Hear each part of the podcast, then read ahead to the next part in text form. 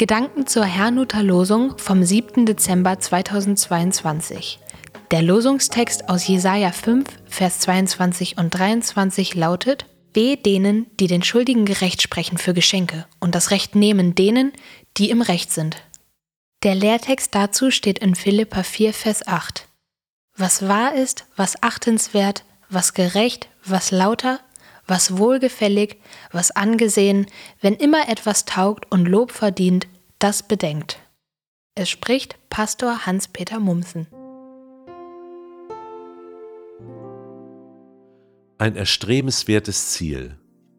Das heutige Losungswort warnt davor, das Recht zu verdrehen.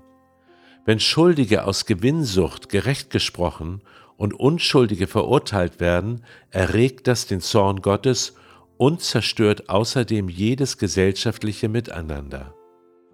Dieses Problem existiert ja bis heute. Auch heute lassen sich Menschen verführen, aus Gewinnsucht das Recht zu beugen. Andere stehen unter Druck und handeln so gegen ihr eigenes Gewissen. Und wieder andere beugen in ihren eigenen Augen nicht das Recht, sondern haben in bestimmten Bereichen eine völlig andere Rechtsauffassung. Wie kann es da zu einem gerechten Miteinander kommen? Nun könnte man natürlich beklagen, wo überall christliche Werte keine Beachtung mehr finden, besonders wenn man die umgebenden Verse zum Losungswort dazu liest. Da heißt es zum Beispiel, Weh denen, die Böses gut und Gutes böse nennen, die aus Finsternis Licht und aus Licht Finsternis machen, die aus Sauer süß und aus süß sauer machen, nachzulesen in Jesaja 5, Vers 20.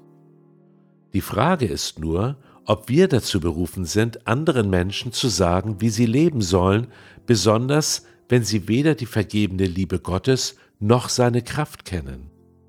Ich meine, der Lehrtext sagt uns da etwas anderes. Hier spricht der Apostel Paulus direkt zu Christen und sagt ihnen, wie sie leben sollen. Das, was er nennt, muss allerdings in der Praxis erst mit Inhalt gefüllt werden.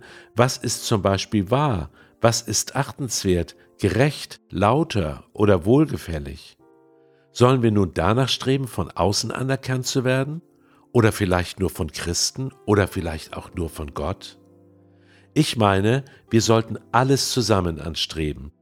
Der einzig sichtbare Beweis, dass Gottes Gnade wirklich etwas bewirkt, ist unser Leben. Deshalb sage ich mir, bevor ich andere kritisiere oder in Frage stelle, muss erkennbar werden, dass es auch anders geht.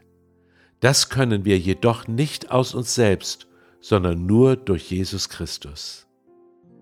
Ich wünsche Ihnen und uns einen gesegneten Tag und dass Gott durch unser Leben andere inspiriert, auch an Jesus Christus zu glauben.